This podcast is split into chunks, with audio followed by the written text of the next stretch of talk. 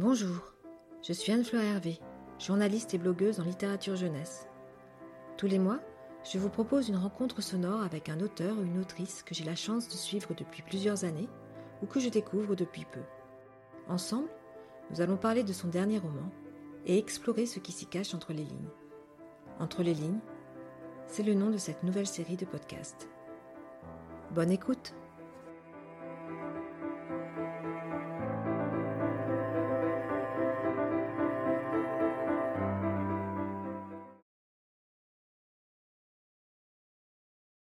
Pour ce tout premier podcast, j'ai demandé à Anne Noyer de nous parler de Bamba, son dernier roman ado paru aux éditions du Rocher au début du mois de mars. Ce mercredi 22 avril 2020, confinement oblige, nous avons pris un rendez-vous téléphonique. Plus de 200 kilomètres nous séparent. Elle est à Bourges, moi à Paris. Allô Anne-Fleur Oui, bonjour Anne. Oui. Ça va? Oui.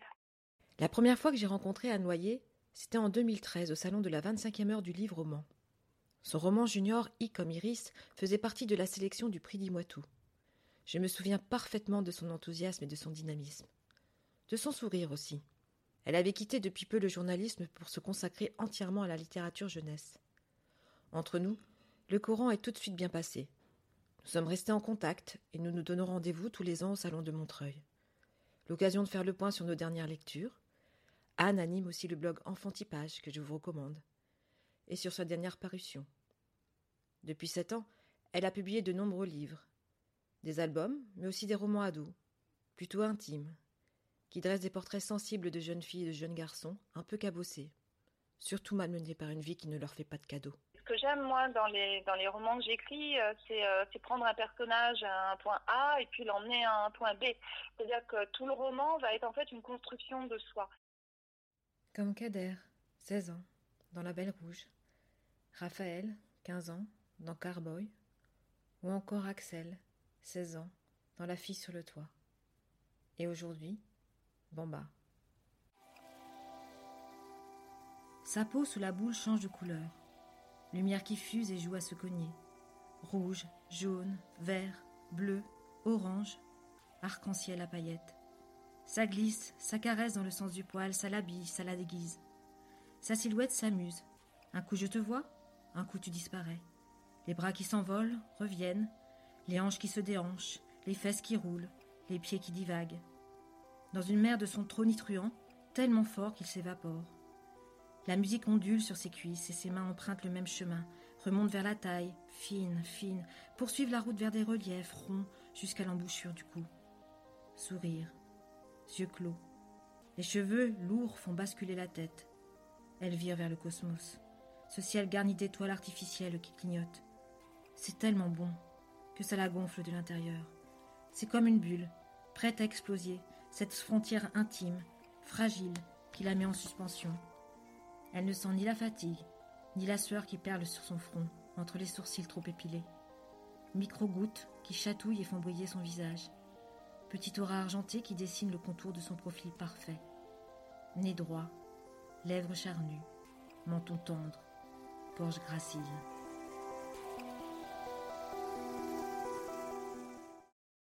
C'est avec ces mots qui ondulent sur une piste de danse que commence Bamba. Bamba, c'est aussi le prénom, sorti tout droit d'un jukebox, que porte le personnage principal de ce roman. La jeune fille de 17 ans, en terminale, vit avec son père et sa grand-mère dans un pavillon au milieu des tours. C'est là qu'elle croise Noah, beau comme un Apollon. Bamba pense vivre le le coup de foudre. C'est intense et beau, mais ça se termine fissa avec un faux numéro de portable et un retard de règles. Noah disparaît, Bamba est enceinte et décide de garder l'enfant. En fait, au départ, c'est une lecture qui m'a qui m'a donné la clé du départ, puisque c'est euh, Baby Love de Joyce Maynard que j'avais lu euh, parce que je, lis beaucoup de choses, donc celui-là je l'avais lu. Et euh, Baby Love, en fait, de Joyce Maynard raconte c'est des portraits croisés de plusieurs jeunes filles adolescentes et déjà mères. Et ces portraits, c'est de, jeunes filles aussi fragiles, touchantes, m'avait particulièrement bouleversée. et du coup, moi, j'ai eu envie de voir, parce que ça se passe aux États-Unis, son, roman, moi, j'avais envie de voir ça ici, en France, et, et pourquoi pas donc d'adapter cette situation qu'on voit pas tellement finalement en, en roman adolescent. On voit on voit des jeunes filles qui tombent enceintes, on voit souvent des avortements ou des choix d'adoption sous X, mais le fait de garder l'enfant, finalement, j'en avais assez peu vu et je me suis dit que c'était, c'était quand même quelque chose à explorer parce que ça existe. Euh, et donc, c'est, comme ça qu'est née cette envie-là. Mais il y avait aussi euh, un autre facteur qui pour moi était très important, c'est que mon premier roman adolescent, quand j'ai commencé à écrire il y a maintenant une dizaine d'années, s'appelait Candy. Et Candy, lui, c'était tout le contraire. C'était aussi une jeune fille qui tombait enceinte, mais elle qui choisissait l'avortement. Et je me sens beaucoup plus proche, quelque part, de Candy que de Bamba. Et, j'avais envie d'aller voir cet autre versant euh, du choix. C'est-à-dire que là aussi, on parle de choix. C'est euh, euh, le corps des femmes eh bien, leur appartient et c'est à elles de choisir. Et j'avais envie d'aller voir ce choix très, très différent et d'essayer de comprendre pourquoi euh, des jeunes filles aussi jeunes décidaient de garder l'enfant plutôt que de choisir euh, la voie de l'avortement. Autour de Bamba, c'est l'incompréhension, la consternation, la désolation. Son meilleur ami Mozart tente de la raisonner, mais il sent bien qu'il est inutile de chercher à la dissuader. Son père est furax, sa grand-mère méprisante.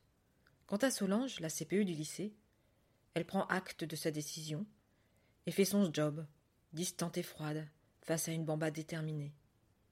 Bamba euh, n'est pas une fille, euh, euh, entre guillemets, facile à manier, et c'est une forte tête. C'est-à-dire qu'au début du roman, parfois, on a envie un peu de, de la secouer, de lui donner des claques. Un peu comme Mozart, qui est son, meilleur ami, qui, lui est fou d'elle d'ailleurs, mais qui n'ose pas lui dire, en tout cas, qui sait qu'il n'a aucune chance. Mais euh, voilà, moi je, me mets un peu à la place de, Mozart et je me dis, euh, elle exagère, elle prend pas les bonnes décisions, euh, elle va le droit dans le mur. Et c'est exactement ça, c'est-à-dire que en fait, elle, euh, elle sait qu'elle va vers des difficultés, mais elle ne veut pas en entendre parler parce que pour elle finalement c'est la seule façon de s'en sortir, c'est d'avoir cet enfant parce qu'elle n'est en fait, tout simplement, elle n'a pas confiance en elle. C'est-à-dire qu'elle se sent euh, totalement démunie face à la vie. Elle n'est pas bonne en classe. Ses, parents, c'est-à-dire son père qui lui reste, euh, ne s'occupe pas d'elle. Sa grand-mère est tout le temps sur son dos, mais n'a aucune empathie envers sa petite fille. donc tout ça, c'est que finalement, elle est très seule. Donc moi, je dirais une enfant, une adolescente solitaire mais, euh, mais Bravage qui veut, euh, qui veut arriver euh, malgré tout, malgré les écueils de la vie, malgré les barrières qu'on lui met dans les pattes, elle veut vraiment s'en sortir toute seule.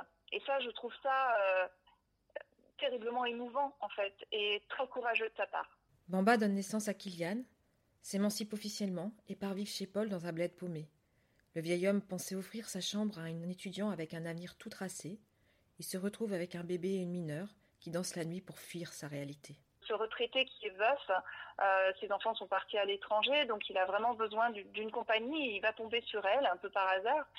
Et, euh, et lui, il va être euh, très, très important finalement parce qu'il va lui apporter un cadre sans la rigueur paternelle, puisque ce, n'est pas son père, mais en, en, lui mettant quand même, en la mettant en face de ses contradictions, toujours avec bienveillance, même si parfois, et c'est normal aussi vu ce qu'elle lui fait subir parfois, même si parfois il va, il va, il va être un peu dur, mais euh, il va lui dire voilà, tu, tu veux t'assumer très bien parce que quand tu n'auras plus les aides de l'État ou qu'elles vont diminuer, qu'est-ce que tu vas faire? Comment tu vas faire? Et euh, ce qu'elle ne veut pas entendre parce que euh, elle, elle, sait bien que toutes ces difficultés vont lui arriver à la tronche, quoi. Il n'y a pas d'autre mot.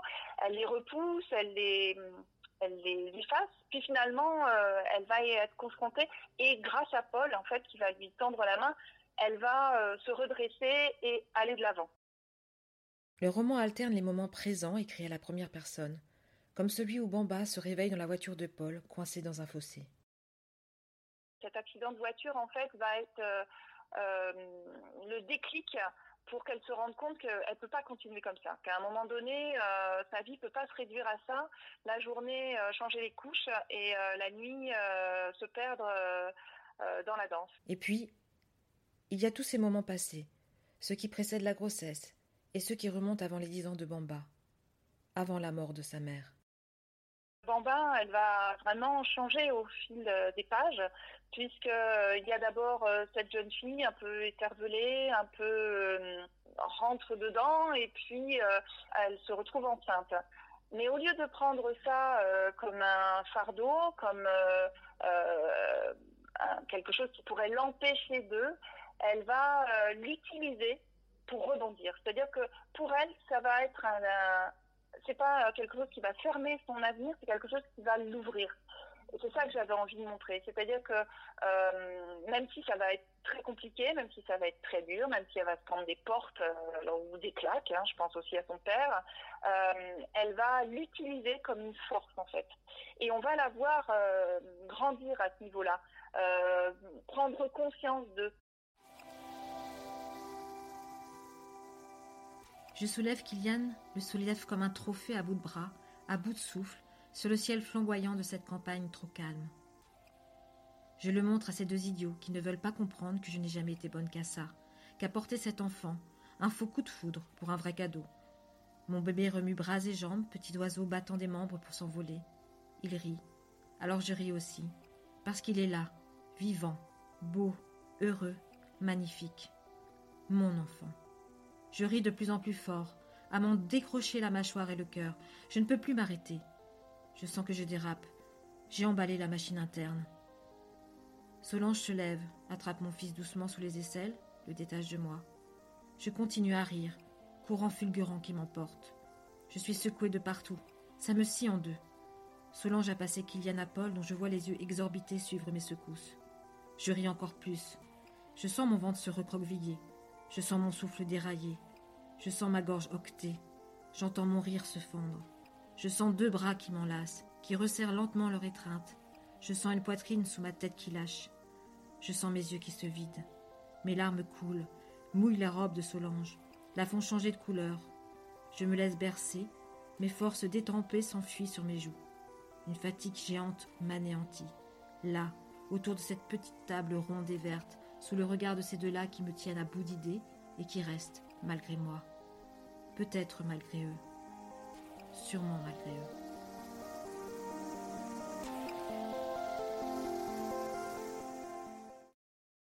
Les mots semblent eux aussi emportés par ce trop-plein d'émotions que Bamba s'autorise enfin à extérioriser. L'écriture, rythmée, parfois à bout de souffle, se fond avec l'émotivité d'une Bamba instable et fragile, mais aussi courageuse et libre. Le roman qui en découle est à la fois sensible et puissant. Avant de quitter Anne Loyer, je ne résiste pas à l'interroger sur Dandy, la chanson de Souchon qu'elle cite dans son roman et qui permet de conclure cette rencontre sonore sur le lien indélébile de Bamba et de sa mère.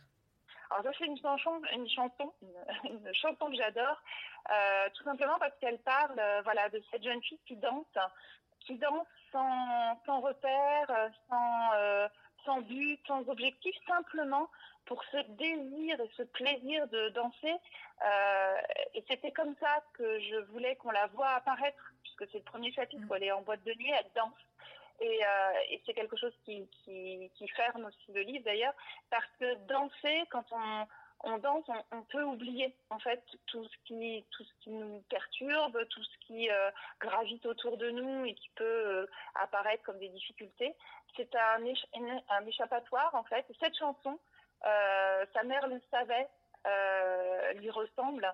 À, elle, ressemble cette chanson et à la maman de Bamba et à Bamba.